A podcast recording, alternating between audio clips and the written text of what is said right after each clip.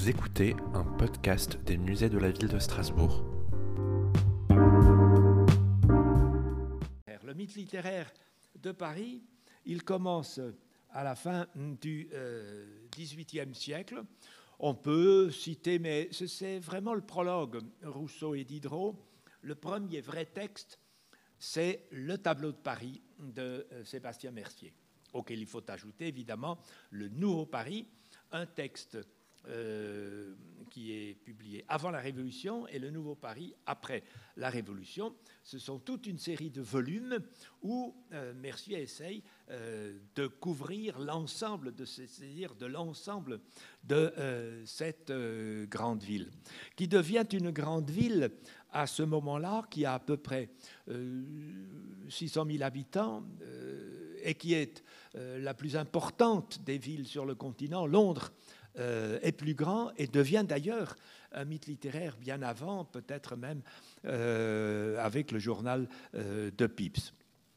Alors, participe de ce mythe littéraire toute une série de très grands auteurs que vous connaissez bien, de Balzac à Zola, toute une série de poètes que vous connaissez également, de Vigny à Nerval, et celui qui reprend, déjà par le titre des tableaux parisiens, euh, l'inspiration de Mercier, c'est évidemment euh, Baudelaire, la section des tableaux parisiens qui apparaît dans la deuxième édition des Fleurs du Mal, non pas dans la première.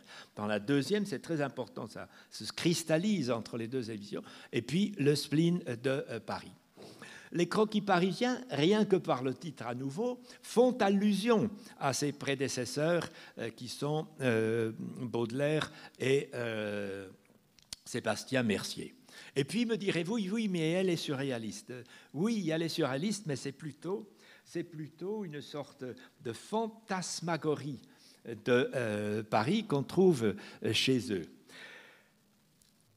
On se rend compte généralement d'un sujet quand le sujet disparaît. Euh, le folklore français a été inventorié entre les deux guerres au moment où il disparaissait par le grand manuel de Van Gennep. Et quand on voit quelqu'un faire l'inventaire de quelque chose, c'est que cette chose-là est en train de mourir. C'est la même chose du mythe de Paris. Le mythe de Paris, en tant que sujet d'étude, apparaît entre les deux guerres.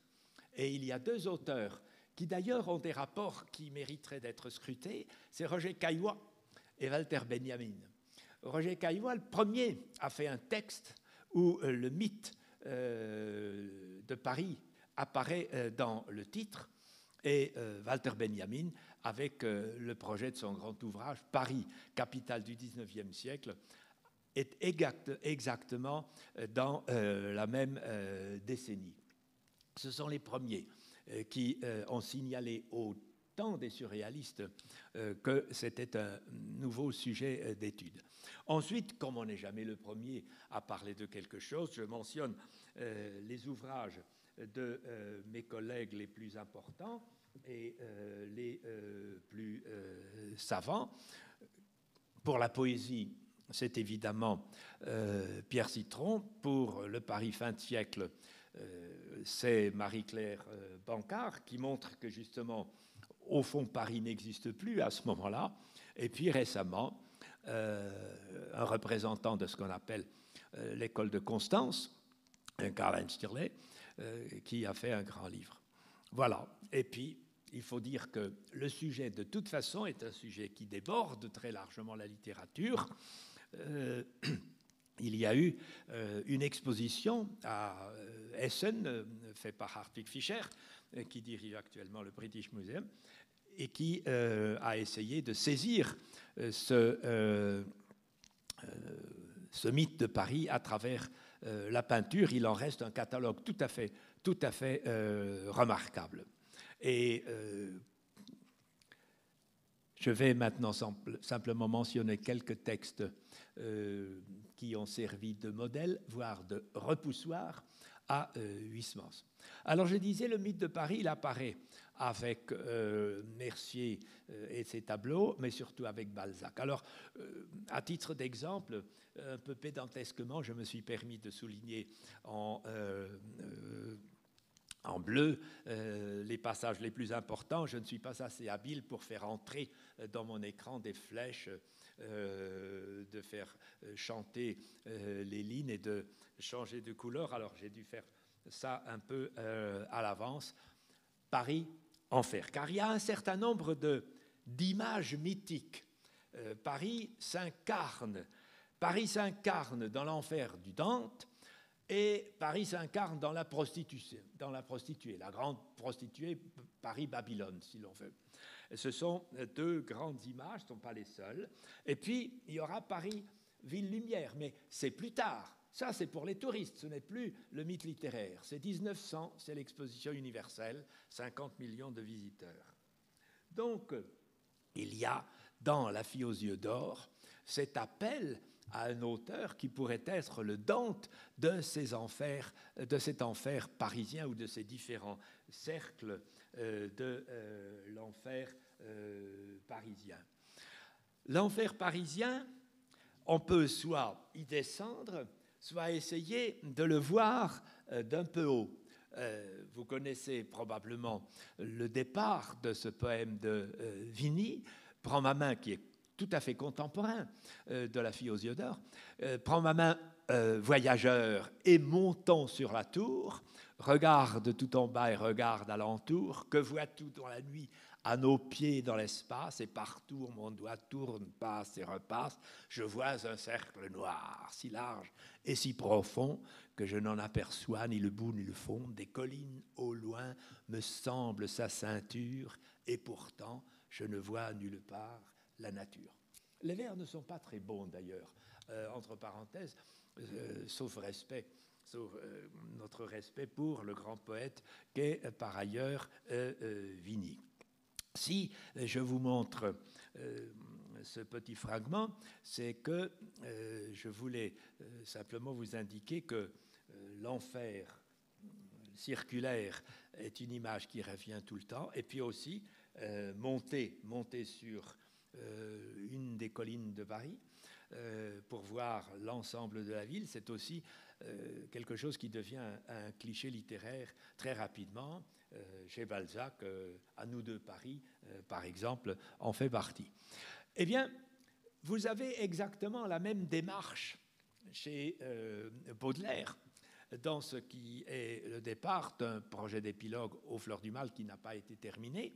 Et là aussi, on, crois deviner pourquoi il n'a pas été terminé, parce que c'est un sujet qu'on n'arrive pratiquement pas à saisir, et les vers, chaque fois euh, qu'un poète essayait euh, de s'y attaquer, euh, sont parfois un peu maladroits. Le cœur content, je suis monté sur la montagne, d'où l'on peut contempler la ville en ensembleur, hôpital Lupanar, purgatoire bagne, alors on a de nouveau l'image dantesque, où toute énormité fleurit comme une fleur, tu sais bien, ô Satan, patron de ma détresse, que je n'allais pas là pour répandre un pleur, mais comme un vieux paillard d'une vieille maîtresse, je voulais m'enivrer de l'énorme catin dont le charme infernal me rajeunit sans cesse. Là, vous avez les deux choses combinées.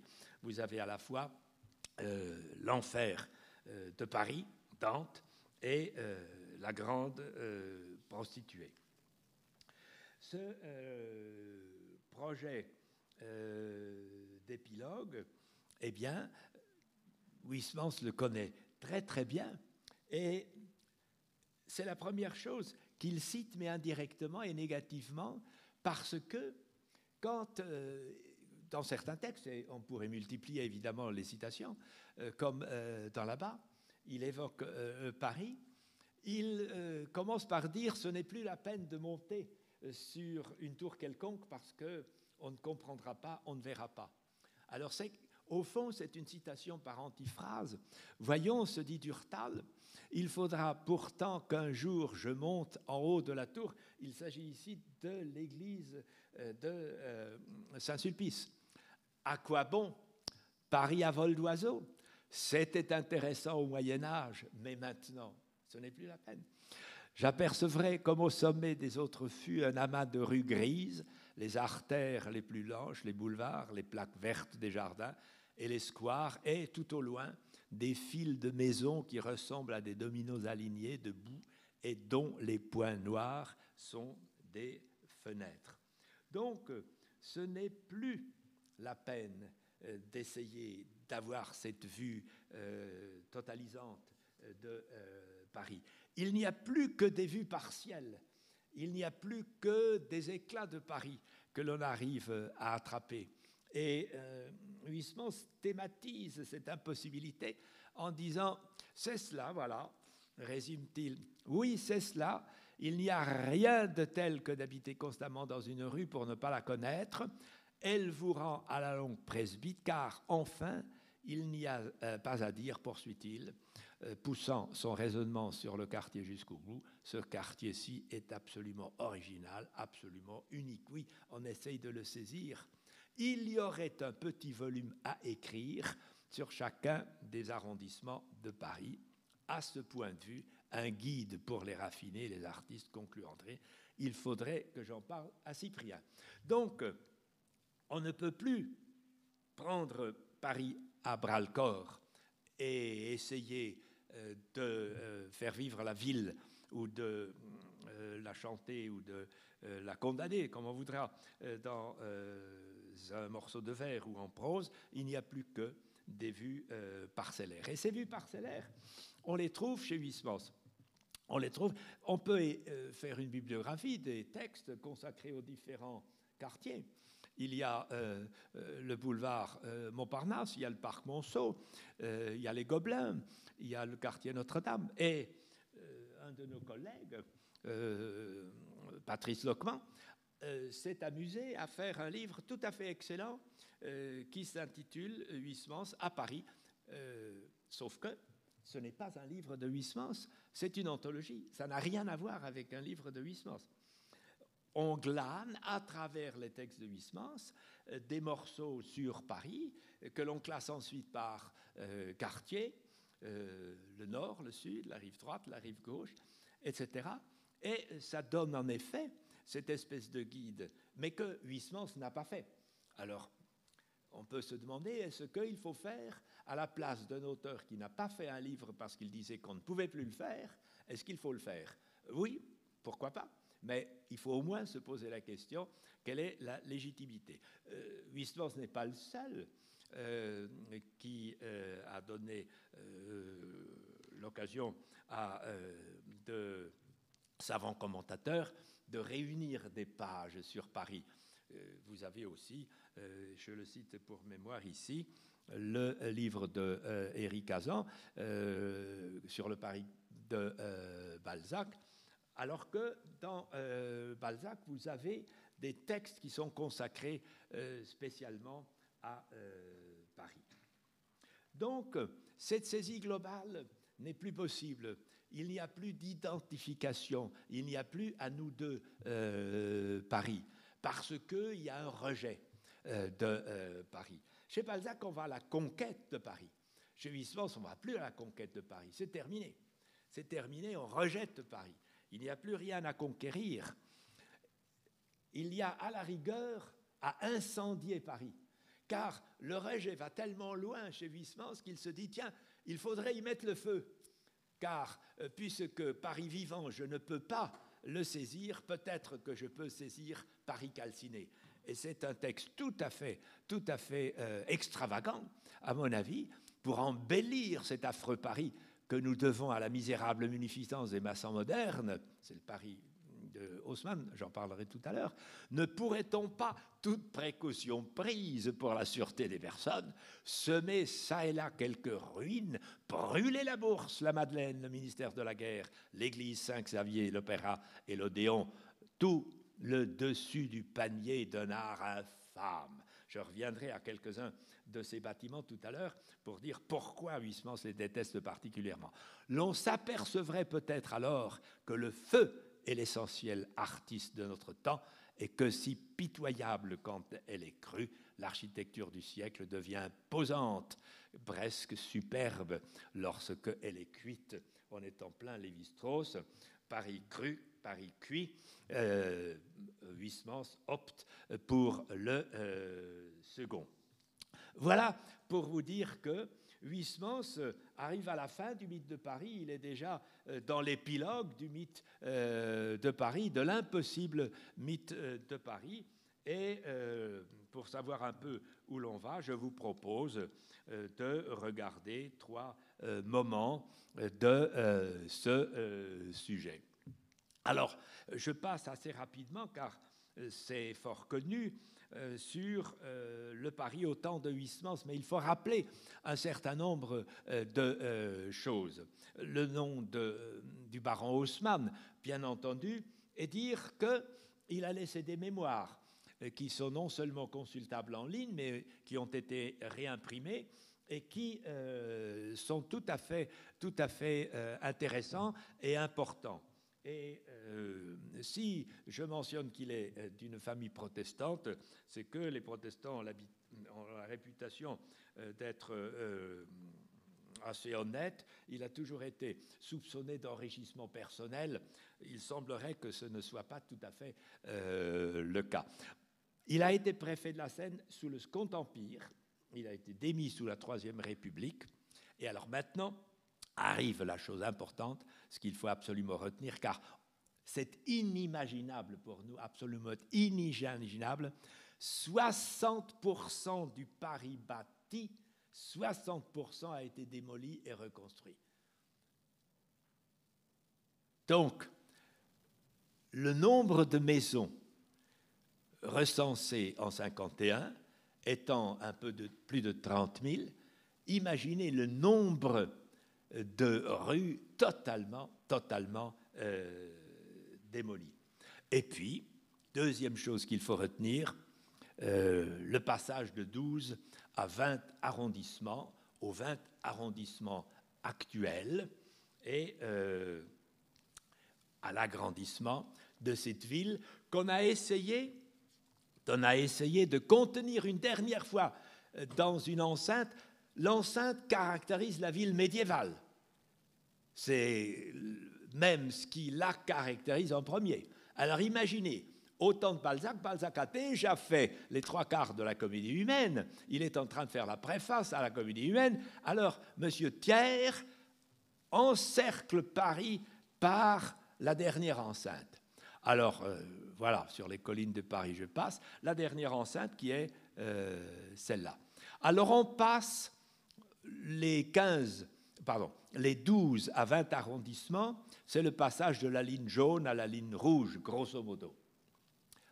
Et ce qui est entre les deux était, euh, au temps de Balzac, encore pour partie des villages, avec énormément de euh, verdure. Et il y avait euh, beaucoup plus de vignes à Montmartre qu'aujourd'hui, bien entendu et de grands jardins euh, un peu euh, partout, euh, du côté de la plaine de Grenelle ou du côté de Belleville.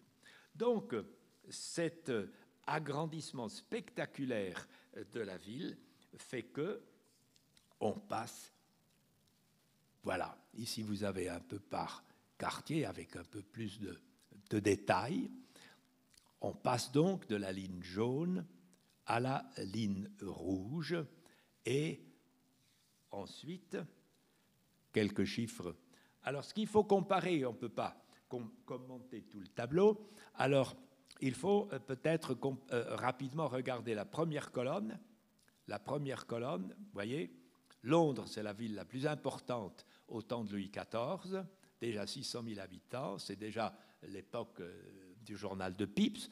Euh, que j'ai publié euh, dans le bouquin, Berlin n'existe pas, c'est un village. Euh, on attire les gens par des privilèges fiscaux en disant venez ici. Et beaucoup de Huguenots y sont allés après la révocation de l'édit de Nantes. Et, Paris, et Berlin est pour un tiers une ville francophone. Et aujourd'hui, dans la topographie berlinoise, vous avez encore les vestiges. Le Gendarmenplatz s'appelle Gendarmenplatz parce que c'est un nom, c'est un quartier français à l'origine. Alors, vous voyez que euh, Londres caracole en tête tout le temps. Ça reste la plus grande ville, euh, sauf que c'est sur une île. Ensuite, Paris fait un saut énorme de 50 à 60, mais là, c'est le passage, c'est le passage au 20 euh, arrondissement. On englobe les villages qui sont euh, alentours. Voilà. Et là, on est, on est à la fin de la carrière de Huysmans. Vous voyez, ça monte très rapidement et ensuite ça reste sur une sorte de plat, grosso modo jusqu'à la Deuxième Guerre. Voilà. Alors vous avez encore quelques chiffres si vous voulez. voilà. Le moment où Balzac publie la comédie humaine, un million. Un million, c'est le moment du mur de Thiers. Et euh, au moment où euh, Huysmans commence à, publier, on est à 2 millions, si vous voulez. Alors ici, on ne le voit pas suffisamment bien. Il y, a, beaucoup de vieux plans euh, de euh, Paris. Ici, on voit l'enceinte de Thiers. Voyez Si je vous montre cette image, c'est qu'il y a des blancs. Voilà. Ça, c'est des, espaces verts. C'est des champs. Voilà. On plante des fruits et des légumes. Et ensuite, on va construire très, très rapidement. On va construire très, très rapidement. On va remplir le blanc. Et on va surtout même construire juste de l'autre côté du mur. Et vous allez voir où on a construit d'abord. On n'a pas construit partout dans Paris. C'est l'ouest, c'est le centre. Voilà. On a un peu épargné le quartier de Saint-Sulpice, voilà. Et puis on a beaucoup moins construit dans le nord et dans l'est. On a beaucoup, beaucoup construit dans les beaux quartiers le 8e arrondissement actuel et le 16e arrondissement actuel. Euh, on en reparlera encore, ou plutôt Huysmans en a parlé. Alors, il faudrait s'arrêter euh, à quelques monuments dont Huysmans parle, qui existent toujours et qui racontent l'histoire de Paris à travers les grands monuments et les auteurs euh, de l'époque aussi ont raconté l'histoire de Paris à travers ces grands monuments. je n'ai mentionné que les grands magasins euh, à travers Zola ou les, Halles de Baltard euh, encore à travers euh, Zola. Tous les grands magasins datent de cette époque-là, les grandes banques datent de cette époque-là, et puis de grands lieux de divertissement, si je puis dire, le théâtre du Châtelet, le théâtre lyrique, l'opéra Garnier, et puis le Sacré-Cœur, l'église qui devait expier la défaite euh, de euh, Sedan. Le nouvel hôtel de ville, l'ancien ayant été brûlé dans la commune, et puis euh, les travaux de l'actuelle Sorbonne.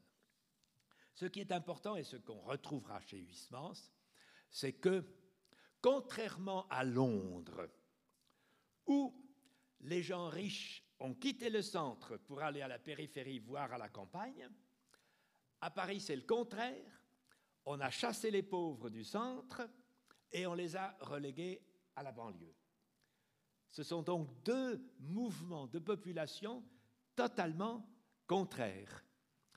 Et euh, lorsque on recense Paris au début de la carrière littéraire de Huysmans, on a euh, pas tout à fait 2 millions d'habitants et on note que ce sont un tiers euh, qu'on peut appeler des Parisiens depuis au moins deux générations, et qu'il y a deux tiers de provinciaux et d'étrangers.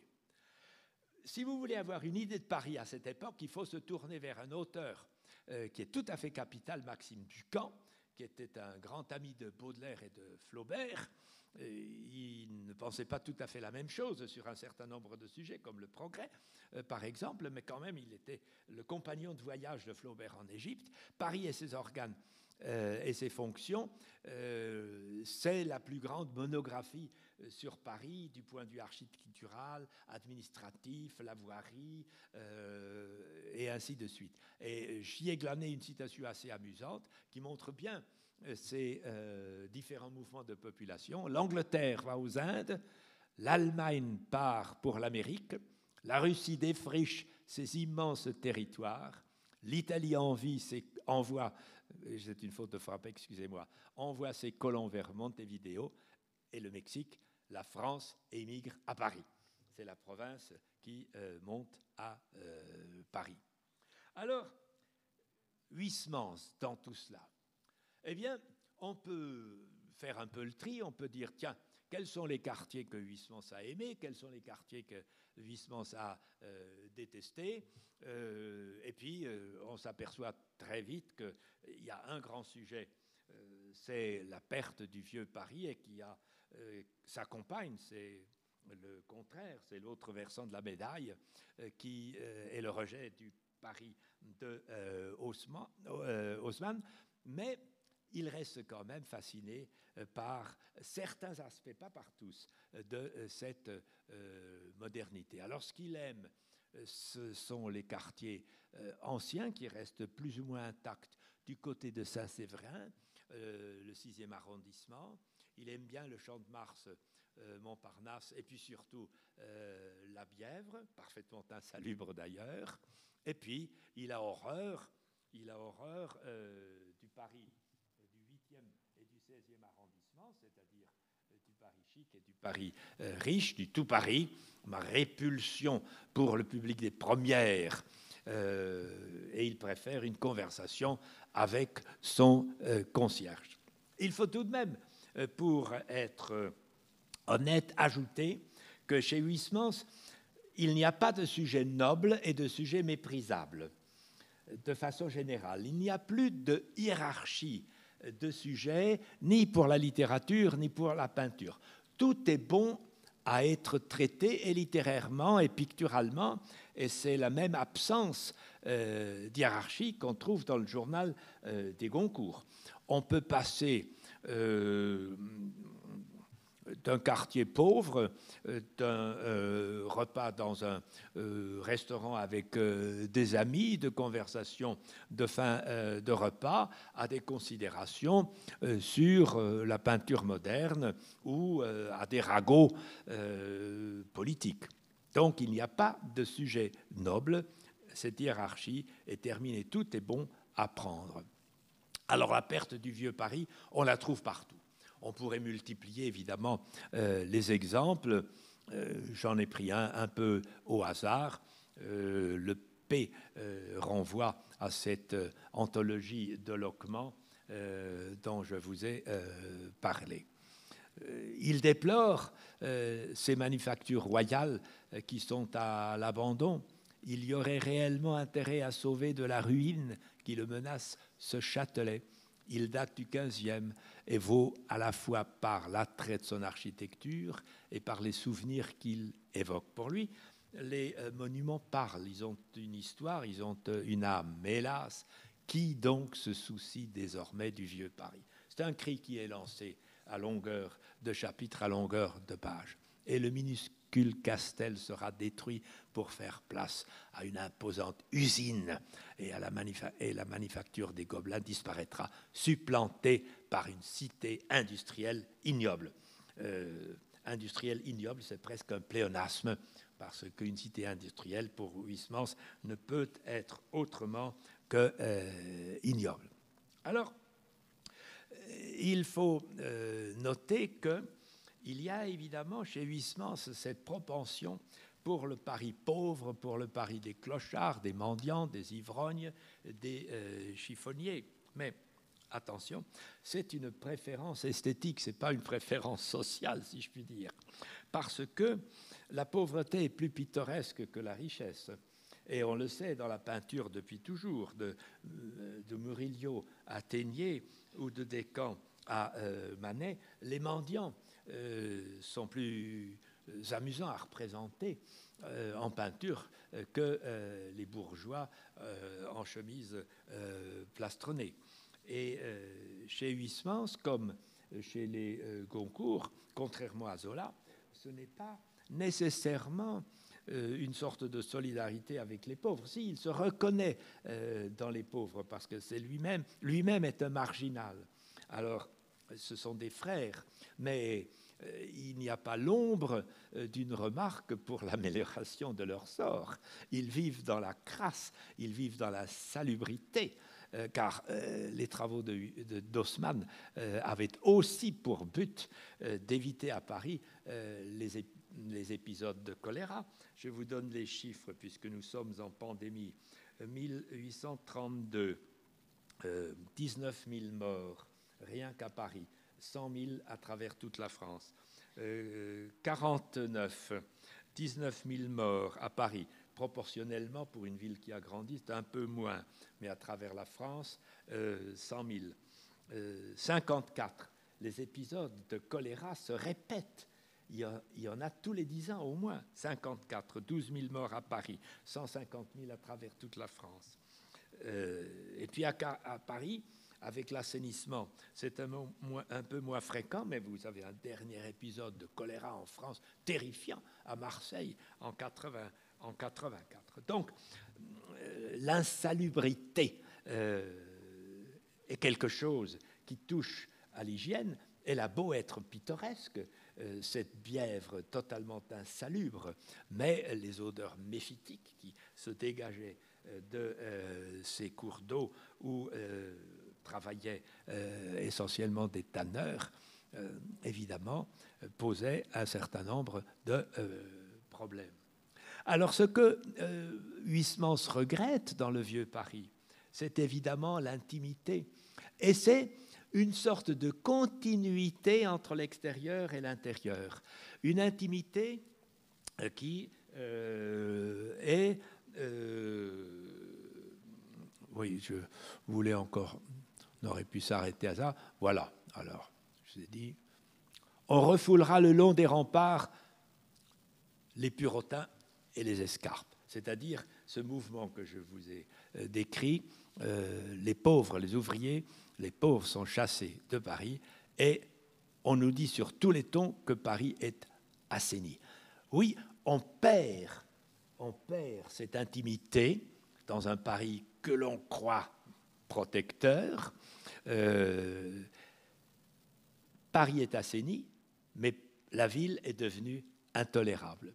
Elle est devenue intolérable. Pourquoi justement?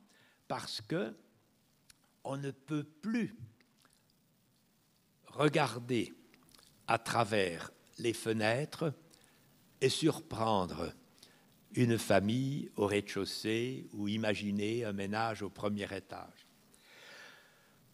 Imaginez, ou rappelez-vous, euh, le Jacques-Pelote de Balzac, on décrit la façade et ensuite, à travers la façade, on devine euh, ce qui s'y passe.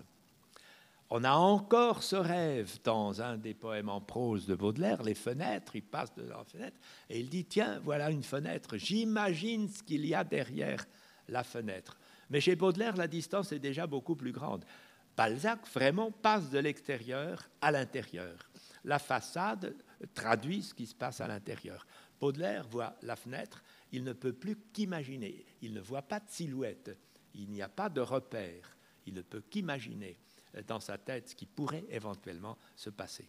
Et chez Huysmans, on ne peut plus surprendre, il n'y a plus euh, euh, de passage de l'extérieur vers euh, l'intérieur. Aujourd'hui, les rues calmes et muettes étaient démolis, les passages curieux rasés, impossible de regarder par les portes entr'ouvertes des vieilles bâtisses, d'apercevoir un bout de jardinet. Et c'est ça l'intimité. L'intimité, c'est cette continuité de l'extérieur vers euh, l'intérieur. Du moment où le public et le privé sont séparés, clivés, on n'est plus chez soi. On est exclu.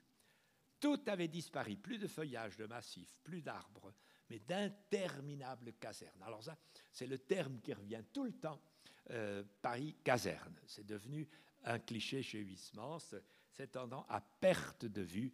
Et M. Follentin, euh, c'est dans à Volo, vous l'aurez deviné, subissait dans ce Paris nouveau une impression de malaise et euh, d'angoisse. Ce nouveau Paris, Huysmans ne l'aime pas. Certains peintres l'ont parfaitement bien représenté, des peintres que Huysmans, par ailleurs, apprécie beaucoup. Vous, aviez, vous avez revu euh, Caillebotte dans le film de tout à l'heure, euh, Les racleurs de parquet. Euh, Huysmans parle longuement de ce tableau, il ne parle pas de celui-ci. parce que ça représente un Paris qu'il n'aime pas. C'est un superbe tableau, bien entendu, mais c'est un tableau froid, c'est un tableau de l'incommunicabilité. vous avez chez Caillebotte et chez Manet, la plupart du temps, des figures qui ne se parlent pas, qui ne se regardent pas, qui ne communiquent pas entre elles, et des figures qui ne communiquent pas avec euh, l'entourage. Euh, ne s'est pas saisi de cette problématique. Il faudrait, quand on étudie euh, la réaction d'un écrivain vis-à-vis d'un peintre, euh, toujours faire la liste de, des tableaux dont il ne parle pas. Et que dont on pourrait au, au fond s'attendre à ce qu'il les mentionne. Voilà ce Paris qui est devenu pour Huysmans un Chicago sinistre. Alors, l'opposition se fait entre le Chicago sinistre et euh, la vie intime flamande de ses origines. Alors là aussi, il faut replacer, ou il faudrait replacer le cliché dans son contexte, l'américanisation pardon, euh, de Paris est devenue un lieu commun depuis Chateaubriand, depuis Tocqueville, depuis Flaubert, Baudelaire, Barbé-Doré, tout le monde en parle. L'américanisation, euh, c'est le nivellement, c'est la démocratisation, c'est la dictature de la majorité, c'est tout ce que vous voulez euh, qu'on entend encore parfois aujourd'hui. Et le héros de Avolo, se promène le long des quais. Euh, il est rive gauche entre le pont Neuf et la rue de Beaune. Et il voit qu'il reste encore des antiquaires, des libraires, et il constate un mouvement. Ils vont tous de l'autre côté, parce que les affaires sont rive droite. Dans dix ans d'ici, les brasseries et les cafés auront envahi tous les rez-de-chaussée du quai. Ah, décidément, Paris devient un Chicago sinistre, c'est-à-dire où on ne fait plus que gagner de l'argent.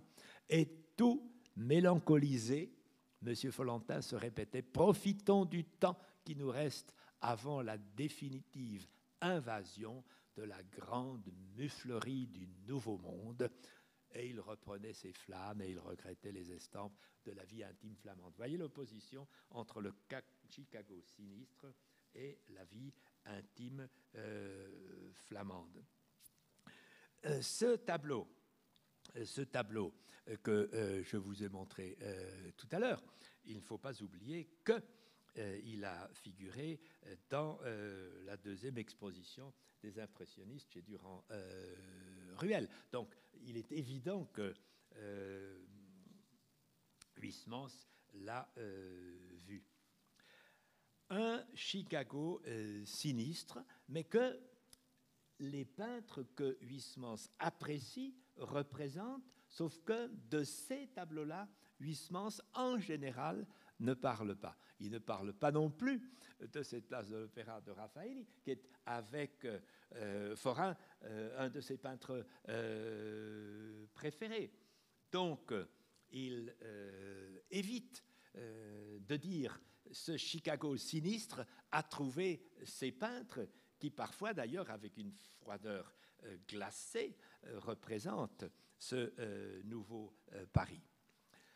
Comme Baudelaire, Huysmans est à la recherche d'un peintre de la vie parisienne. Et il se dit, au fond, les peintres n'arrivent pas vraiment à représenter Paris, le Paris moderne. Il voit bien qu'il y a là un sujet.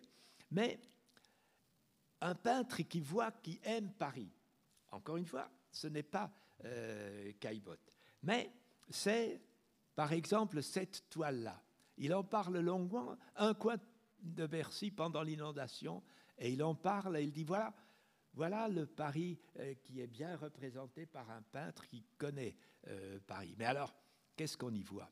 On y voit surtout des flaques d'eau, on, on, voit un ciel tourmenté, euh, on voit un paysage mélancolique. Euh, c'est quelque chose euh, d'assez triste. Eh bien, ça reflète la tristesse de Huysmans, bien entendu. Car à Paris, les gens sont malades et les arbres sont malingres. Ça fait partie du cliché. même si cela peut aussi être vrai. Et il parle plusieurs fois de cette spécificité des paysages parisiens, et il dit, à propos d'un peintre qu'il n'apprécie pas particulièrement, ce Harpini, qu'il n'a rien compris à la végétation parisienne. Il n'a pas compris que la végétation parisienne est débile, elle est maladive. C'est pas du tout euh, la végétation qu'on voit à la campagne. Et euh, il dit heureusement que ce monsieur Arpini n'a pas fait de portrait, car il euh, peindrait les Parisiens et les Parisiennes comme de Rubicon de campagnarde. Or, le Parisien est essentiellement malade, parce que la ville est malade. Donc tout euh, est euh, représenté sous les mêmes euh, couleurs. L'intimité a disparu. Ou plus exactement, l'intimité s'est réfugiée en banlieue. Et là aussi, la citation est tout à fait amusante. La banlieue est maintenant le dernier asile des intimistes que les Américains parure du nouveau Paris phare. Alors le verbe est magnifique, euh, utilisé activement. Les, Paris, les Américaines effarent les banlieues, c'est-à-dire c'est le début du tourisme. C'est le début du tourisme. Alors ces Américaines vont à la recherche d'un coin de vieux Paris et ils finissent par s'égarer euh, dans les banlieues parce qu'on leur a dit, tiens, euh, oui, ici tout est neuf dans le centre, mais allez en banlieue, vous verrez des vestiges du vieux Paris alors euh, ces touristes effarent euh, ces derniers coins qui ont été préservés. Les intimistes se détournent de ces casernes qui se succèdent le long des trottoirs et dont la vue monotone afflige. Vous voyez, il y a une rhétorique de l'américanisation de Paris. c'est comme un peintre qui a une palette et la palette n'est pas infinie. Alors on peut utiliser un certain nombre de couleurs, on peut les mélanger d'une certaine manière, mais euh, certains peintres ignorent certains tons ou privilégient d'autres tons. Euh, il y a le bleu de Manet et de Chagall, euh, voilà. il y a le jaune de Chagall, mais il n'y a pas de jaune chez Manet. C'est comme ça. Et l'écrivain aussi, il a un dictionnaire. Il puise dans un répertoire d'expressions et il se répète et on n'est souvent pas assez attentif à ces euh, répétitions. Un critique dont on a dit beaucoup de mal à la suite de Proust, malheureusement, qui est Sainte-Beuve et qui était loin d'être un imbécile, disait il faut, euh, quand on étudie un écrivain, souligner le mot qui revient le plus souvent. Ce mot traduira l'obsession, dit Sainte-Beuve. tous les psychanalystes aujourd'hui lui donneraient raison. Alors, les peintres du vieux Paris, euh, dont euh, Huysmans ne parle pas, en voilà un. Il ne parle pas du tout de M. Lépine. En tout cas, je n'ai pas trouvé euh, de mention de M. Lépine. Alors, M. Lépine, me direz-vous, n'est pas très connu au bataillon.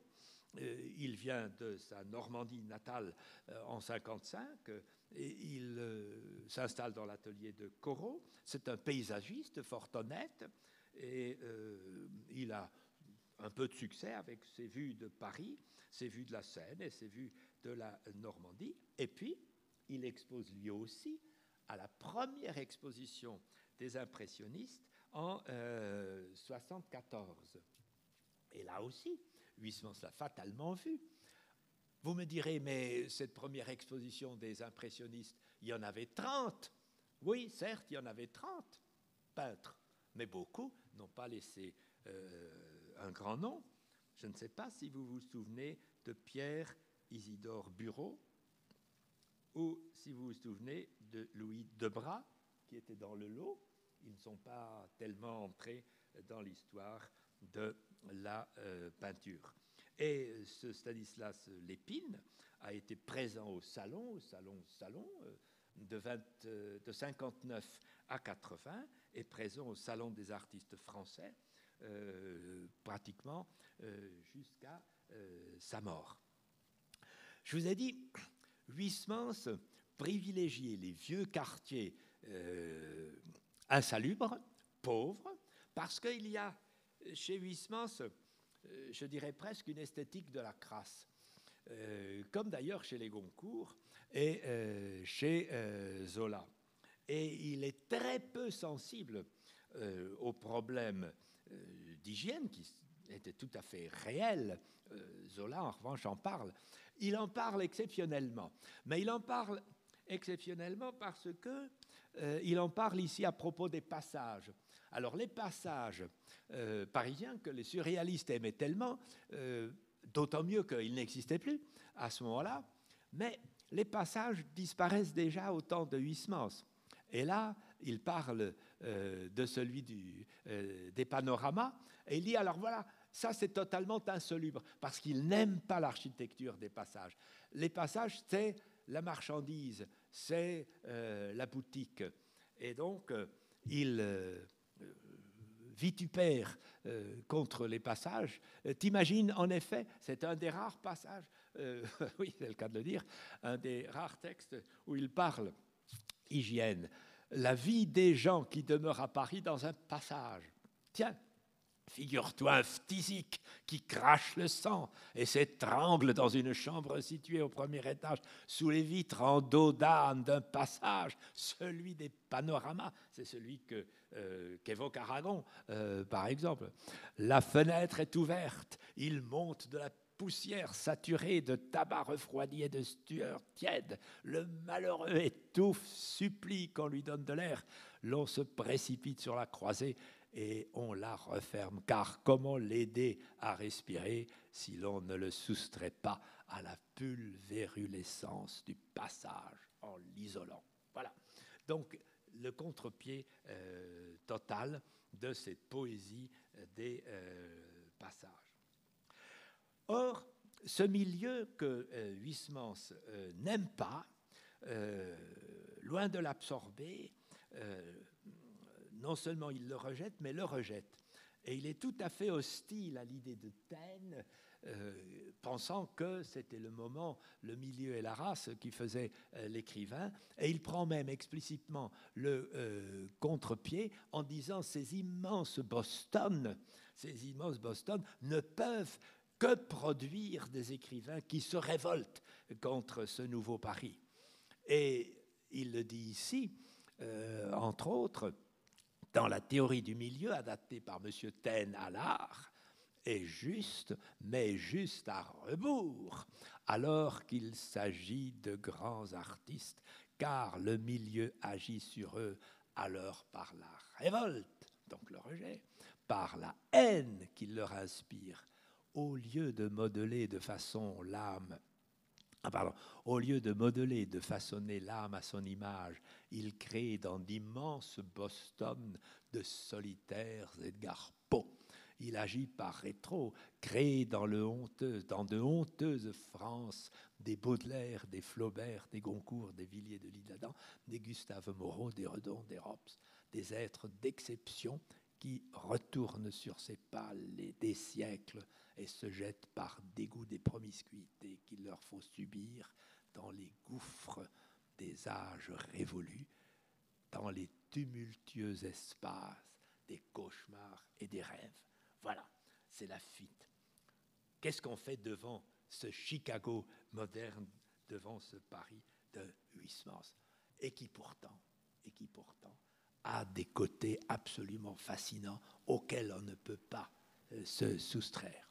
Alors certes, euh, quand Huysmans fait un peu l'inventaire des différents styles euh, qui régissent euh, sous le Second Empire, il rejette évidemment le style Second Empire qui n'existe pas, qui n'est qu'un amalgame de styles. Le Second n'a pas de style, il a imité tous les styles, le, le néo-roman, le néo-gothique, le néo-renaissance, le néo de tout ce que vous voudrez. Mais positivement, Huysmans note qu'on est entré dans l'âge du fer, que la pierre c'est terminé, que si on utilise la pierre, on est dans la vieillerie, on est euh, totalement rétrograde, on n'arrive pas à faire quelque chose de neuf.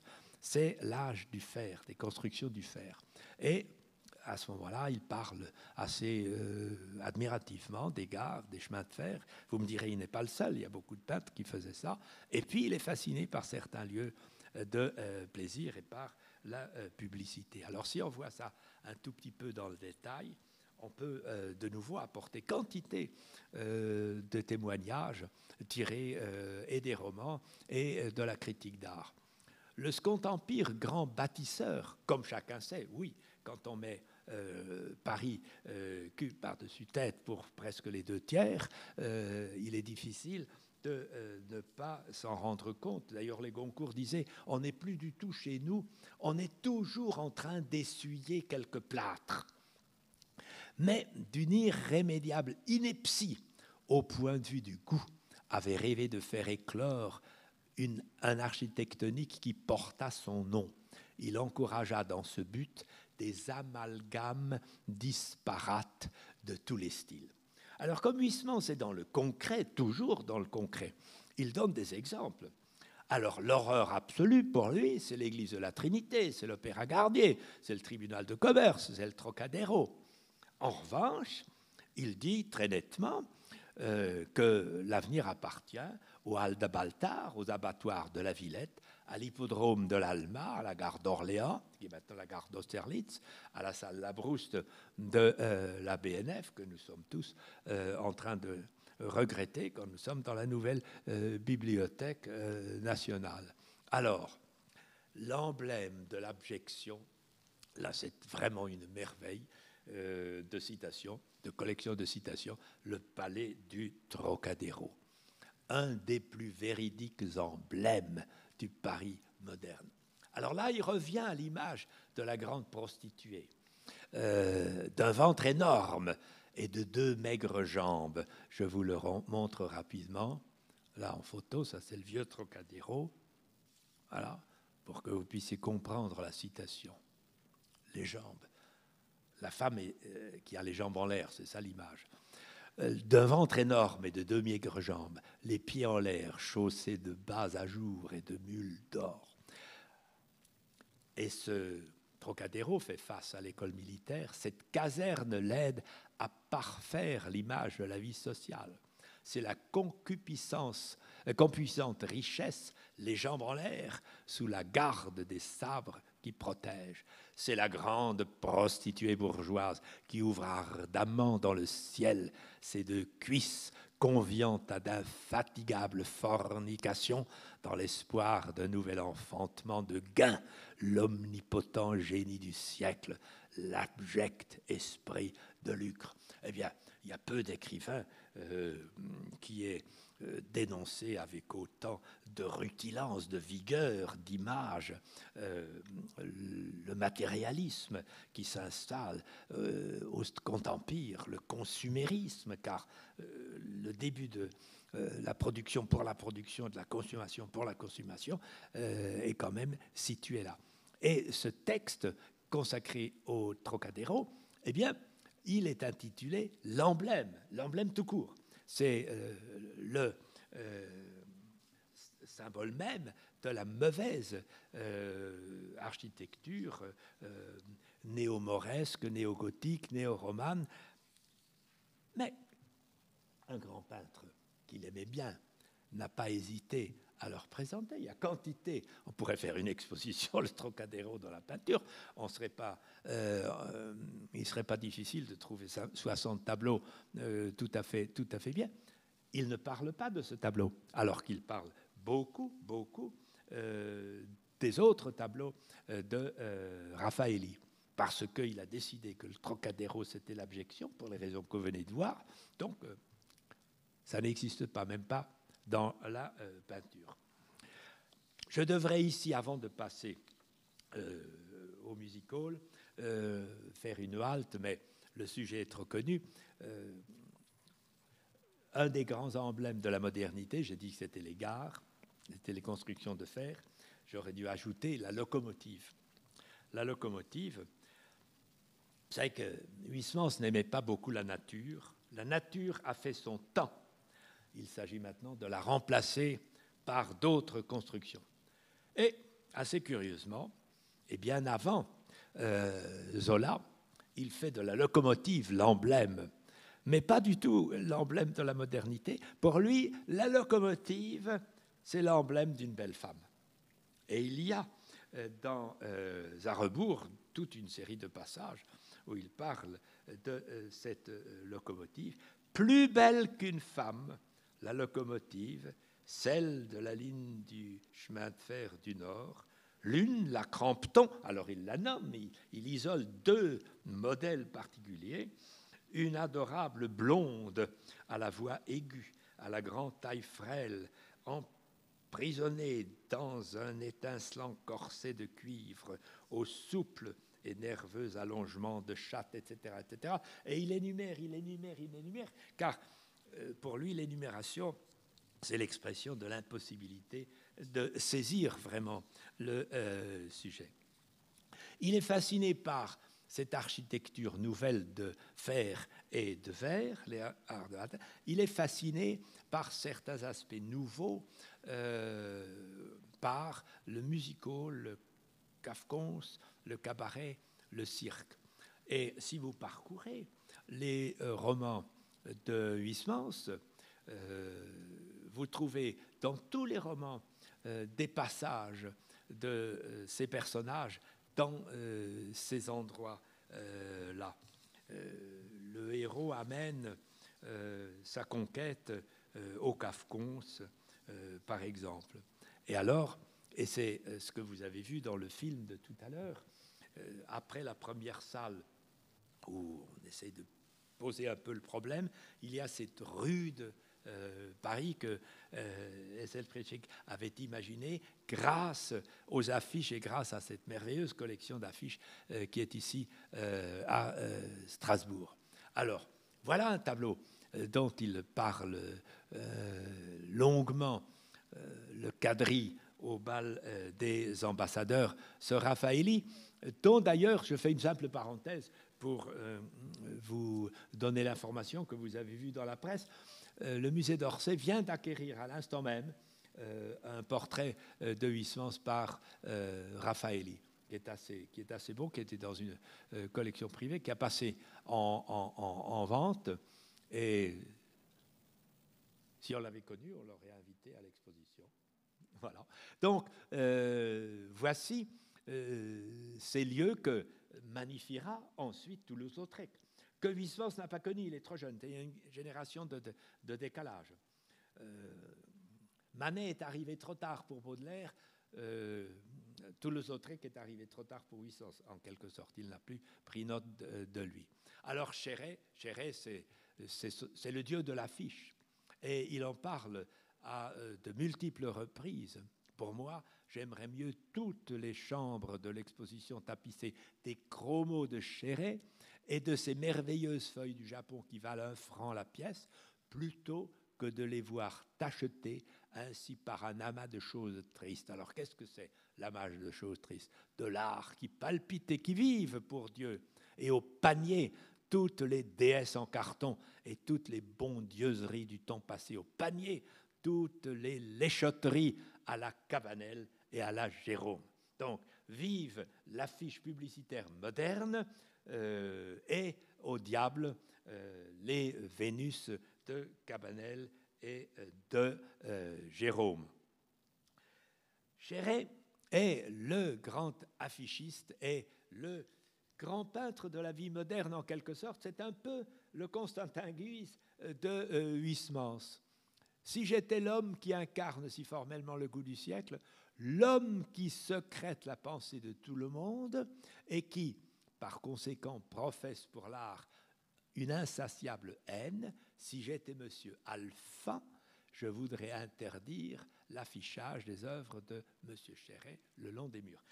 Huysmans travaille toujours par antiphrase. Il donne toujours le mauvais exemple. Il dit, voilà, euh, si euh, j'étais tel imbécile, je ferais telle et telle chose, mais en réalité, il faut faire euh, autre chose. C'est toujours par opposition et par euh, ironie.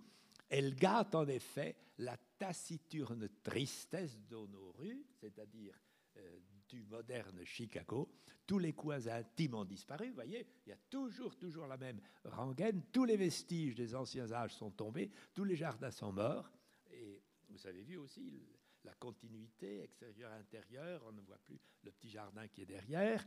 Nous ne verrons bientôt plus que des rues rectilignes coupées au cordon bordées de maisons glaciales, c'est-à-dire des euh, casernes. Alors, dans cet univers de maisons rectilignes, de casernes, où il y a encore beaucoup de palissades, parce qu'il y a beaucoup de chantiers, mettons des affiches de mettons des choses qui vivent. Alors, il a euh, beaucoup de sympathie pour ce que vous avez vu en partie euh, dans euh, l'exposition. et en effet, le graphisme de ces affiches est une absolue merveille. C'est une troupe de, de clowns qui sont venus d'Angleterre, ou alors, voilà, toujours ces Hanlon Lee, absolument merveilleux. Oh, on parlait de l'hippodrome euh, construction en art, euh, en, acier en verre, euh, Roussel, les Folies Bergères. Et j'épargne évidemment à Guy Duc et Fuller, qui est également présent sur ces affiches. Alors, que dire du Paris de Huysmans? Il n'y a plus de mythe de Paris. Il est éclaté. Paris est absent quelque part et omniprésent. Euh, Paris est encore présent dans le Paris euh, de Zola. Zola a essayé de faire un livre sur Paris. Huysmans, encore une fois, il dit il y aurait à faire un livre sur chacun des euh, quartiers, mais il ne le fait pas. Il fait des textes sur chacun des quartiers. Le seul recueil parisien, c'est les croquis parisiens, mais c'est un petit recueil par rapport à l'ensemble de son œuvre. L'art et euh, la littérature moderne sont liées intimement euh, à Paris. On ne peut pas euh, ne pas parler de Paris si on parle de la vie moderne, sauf que, sauf que pour lui, Paris est le seul sujet possible parce que il a il n'a que dégoût pour les romans campagnards de Georges Sand. Euh, les personnages de Georges Sand, dit-il, euh, ce sont des buteurs d'opéra euh, comiques. il n'aime pas du tout les tableaux de Millet avec ses innocents forcés. Donc, il a la même détestation de la campagne que Baudelaire. Il n'aime que la ville. La vie moderne est liée à la ville. Et la vie moderne, dans la ville moderne, chez Huysmans, est une vie malade. Baudelaire disait déjà, j'ai trouvé mon idéal du beau, c'est une tête mélancolique à la manière euh, du Satan de Milton. Eh bien, chez Huysmans, également, il y a des euh, définitions euh, de ce genre de la beauté moderne. Et il en donne une de nouveau par antiphrase. Il dit, voilà, euh, je ne demande pas qu'on fasse ceci, mais il faudrait quand même que quelques-uns euh, le fassent. Je ne demande pas, bien entendu, qu'on ne peigne que les landes souffreteuses et râpées, ou les jardinets maquillés et joyeux de Paris, des environs de Paris. J'admets parfaitement que beaucoup d'artistes ne comprennent rien du tout au charme dolent et aux joies factices des paysages enserrés dans des murs. Je me figure parfaitement que bien des gens qui admirent cependant Ruisdael et Rousseau ne croient pas que la beauté d'un paysage est surtout faite de mélancolie. Toujours par antiphrase. Et plus encore, je conçois que nombre de personnes ne pensent pas comme moi que la tristesse des giroflées séchant dans un pot est plus intéressante que le rire ensoleillé des roses poussées en pleine terre. Eh bien, pour lui, ce qui est intéressant, c'est la tristesse des giroflées séchant dans un pot. Mais je le répète, je m'étonne qu'il ne se trouve pas, à l'exception d'un ou de deux impressionnistes, sept ou huit peintres de talent au moins qui tentent dans leur art ce que nous tentons dans le nôtre. Alors, il dit en quelque sorte, voilà, je donne l'exemple, je, désigne ces coins qu'il faudrait peindre, je désigne euh, ces euh, arbustes misérables qu'il faudrait euh, représenter, je désigne ces quartiers insalubres qu'il faudrait choisir comme sujet de la peinture parce que les impressionnistes, ensuite, ils sortent de Paris. Bien sûr, il y a des impressionnistes qui donnent des vues parisiennes, mais enfin, ce n'est quand même pas euh, le seul sujet, et, loin de là, mais il ne les suit pas à la campagne, ça ne l'intéresse plus. Il voudrait qu'il euh, représente le paysage souffreteux de euh, Paris. Et le paysage souffreteux de Paris, et les Parisiens et les Parisiennes qui sont malades, qui sont malades. Baudelaire avait horreur de la santé, il avait horreur de la nature. Euh, la large blessure faite dans ton flanc pour t'infuser mon venin, ma sœur, euh, qui est une image euh, évidemment érotique, bien que Baudelaire se soit défendu contre l'interprétation syphilitique du poème, mais il est évident que là aussi, c'est la maladie. Et quand il dit ⁇ J'ai puni sur une fleur l'insolence de la nature euh, ma foi, l'image est assez parlante aussi. Eh bien, euh, chez euh, c'est la même chose. Mais de nouveau, l'opposition. Alors le contraire, le contraire de ce qu'il aime, c'est la Vénus de Médicis. Il n'arrête pas de dire du mal d'elle, car la Vénus, la Vénus, qu'est-ce que c'est la Vénus? Eh bien, c'est une beauté idéale faite de toutes sortes de morceaux on prend ce qu'il y a de mieux partout. La plus belle épaule, le plus beau bras, euh, la plus belle gorge, etc. La Vénus de Médicis, pour se servir de son expression, c'est Cyprien qui parle dans les Sœurs Vatars, lui semblait imbécile. Il n'admettait point que l'on posât dans un mouvement convenu une femme fabriquée avec des bouts de corps de cinq ou six autres.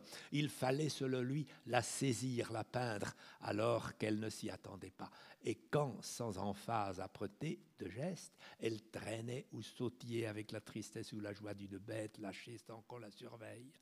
Au fond, la fille jeune et vannée, c'est la fille vannée, c'est ça l'idéal de beauté pour Huysmans, au teint déjà défraîchi par les soirées longues, les seins encore élastiques mais mollissants et commençant à tomber, la figure alléchante et mauvaise, polissonne et fardée, l'attirait.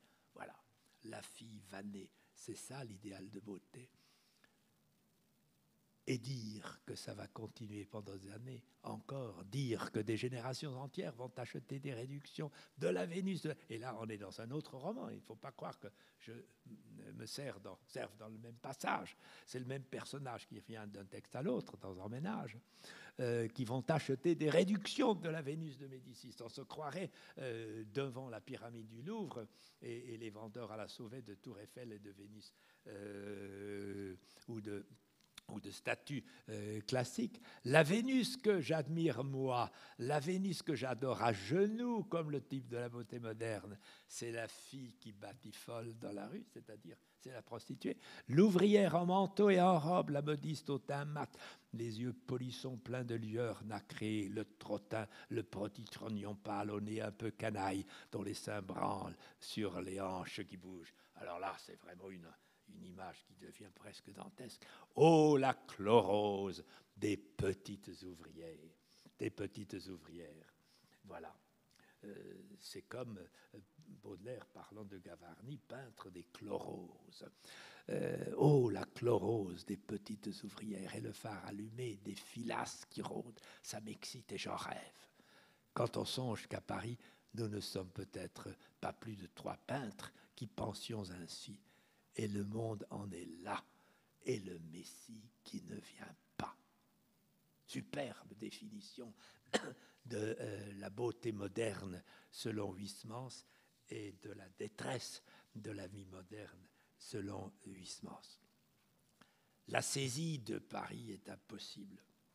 Le seul recueil qu'il est consacré à Paris, ce sont les croquis parisiens. Et là, il y a des tentatives de saisie de coins de Paris, comme par exemple ce morceau qui s'intitule La rue de Chine.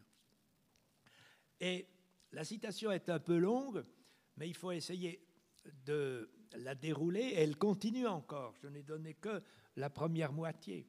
Cette rue de Chine, qui est en banlieue, telle qu'elle existe encore, cette rue est la négation de l'ennuyeuse symétrie. Vous finissez par reconnaître euh, tous les termes. L'opposé du banal alignement des grandes voies neuves.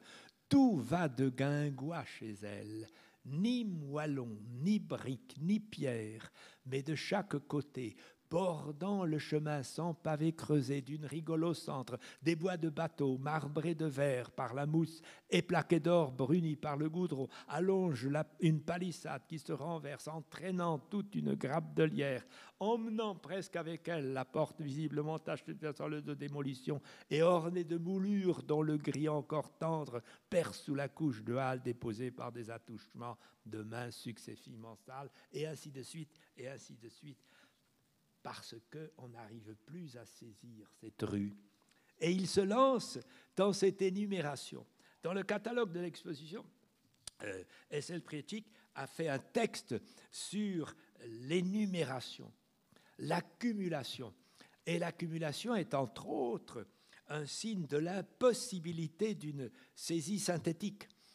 On essaye par l'accumulation euh, d'y arriver.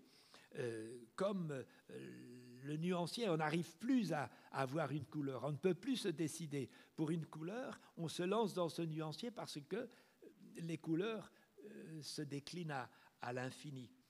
La synthèse de Paris est devenue impossible. L'unité du sujet a éclaté.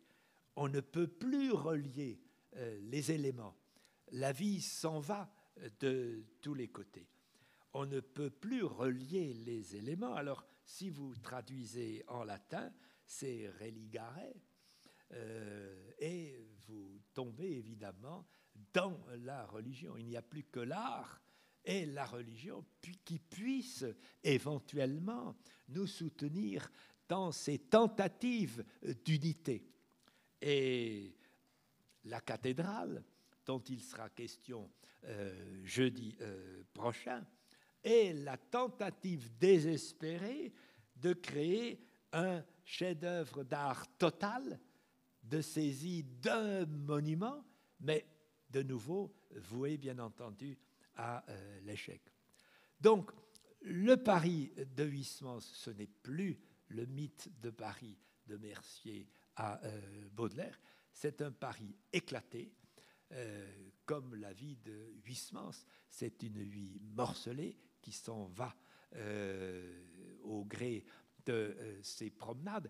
Ce n'est pas le promeneur parisien qui se perd dans la foule, ce n'est pas le flâneur à la manière de Guise, non, c'est le pauvre air qui est à la recherche d'une gargote ou d'un bordel avec, comme disait Baudelaire, des putains à 5 francs.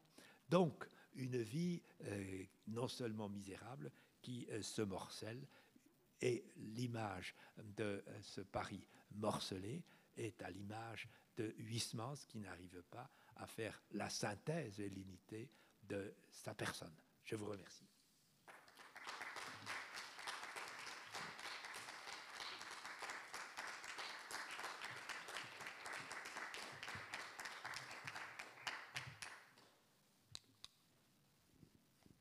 Merci beaucoup, cher Robert, de cette conférence vivante, animée, qui nous donne envie, euh, en tout cas pour ma part c'est le cas, de, nous replonger dans cette écriture dont on n'a jamais fait le tour.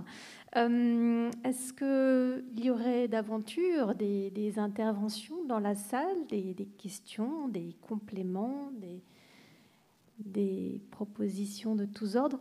Si, c'est toujours un peu difficile pour la première, j'aurais voulu que vous nous disiez un mot de la tour Eiffel.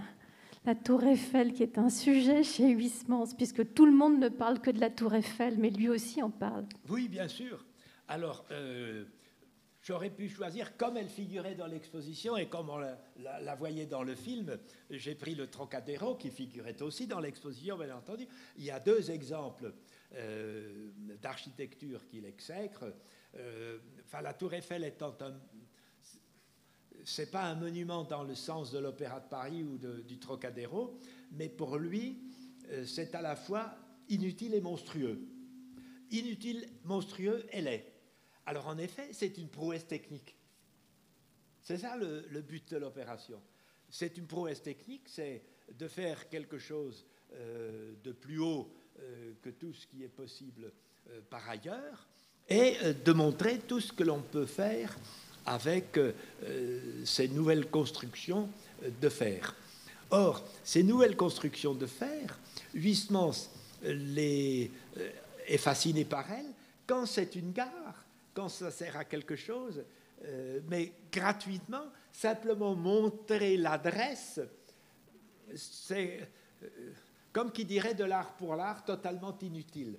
Parce que Huysmans ne fait pas de l'art pour l'art, contrairement à ce que l'on dit parfois. Chez lui, l'art est au service euh, de la connaissance, de tout ce que vous voudrez, de la recherche d'une identité, d'un sens de la vie, etc. Mais en tout cas, ce n'est pas simplement la prouesse. Et la Tour Eiffel est une prouesse imbécile. C'est une démonstration qui... Une démonstration d'adresse. Euh, il dit oui, on a compris qu'on pouvait faire ça. Et en plus, elle n'est même pas grande. Et, en, même temps, elle n'est même pas grande. Elle n'est même pas grande. Mais elle était à l'origine, elle était éphémère. Voilà. À l'origine, elle était éphémère.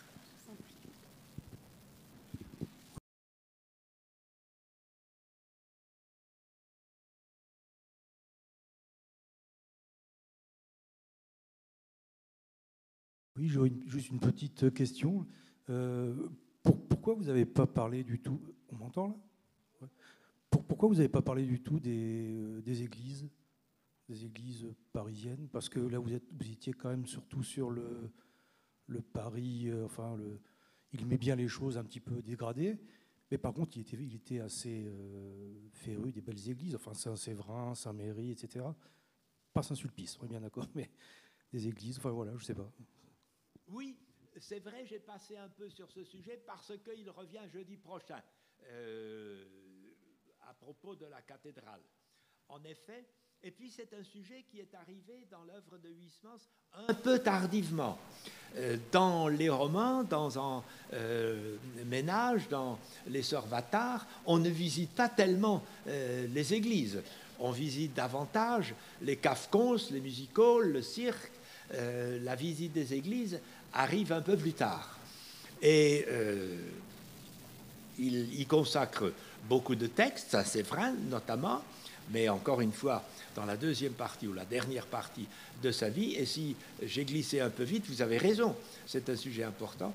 Euh, c'est parce qu'il en sera longuement et exclusivement question euh, jeudi prochain.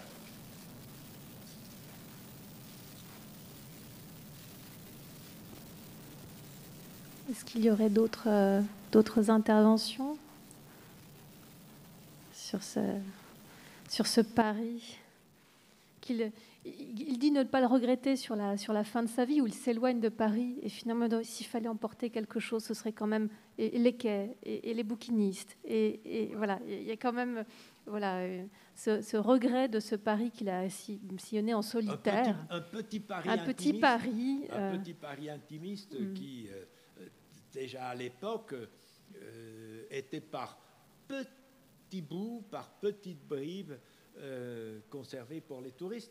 Il ne faut pas oublier, c'est le début du tourisme. C'est le début du tourisme parce que c'est le début des déplacements euh, plus faciles en chemin de fer.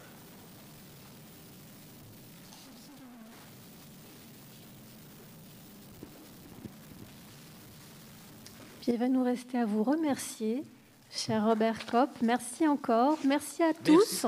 Merci, à vous.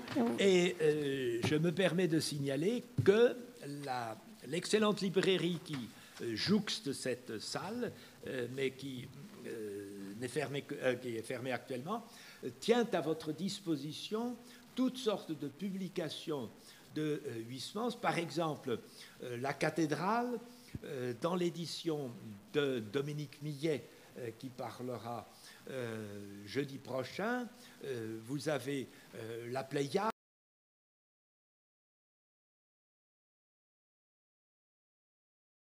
de Huysmans, à laquelle euh, a travaillé aussi euh, Guy Ducret. Euh, vous avez l'anthologie de Lockman, vous avez les croquis parisiens. Donc tout cela, vous avez le recueil des textes sur l'art. Tout cela est de nouveau à votre disposition. Et si j'ai un peu abusé peut-être des citations, c'est parce que je voulais vous donner envie de relire de relire parce qu'il n'y a rien de mieux que de se promener dans les textes de Huysmans. Et ça, c'est très réussi. Merci beaucoup. À la semaine prochaine. À la semaine prochaine. Même endroit, même heure. Euh, et je vous invite à suivre donc la, la suite de cette Huysmans Académie. À très bientôt. Bonne soirée.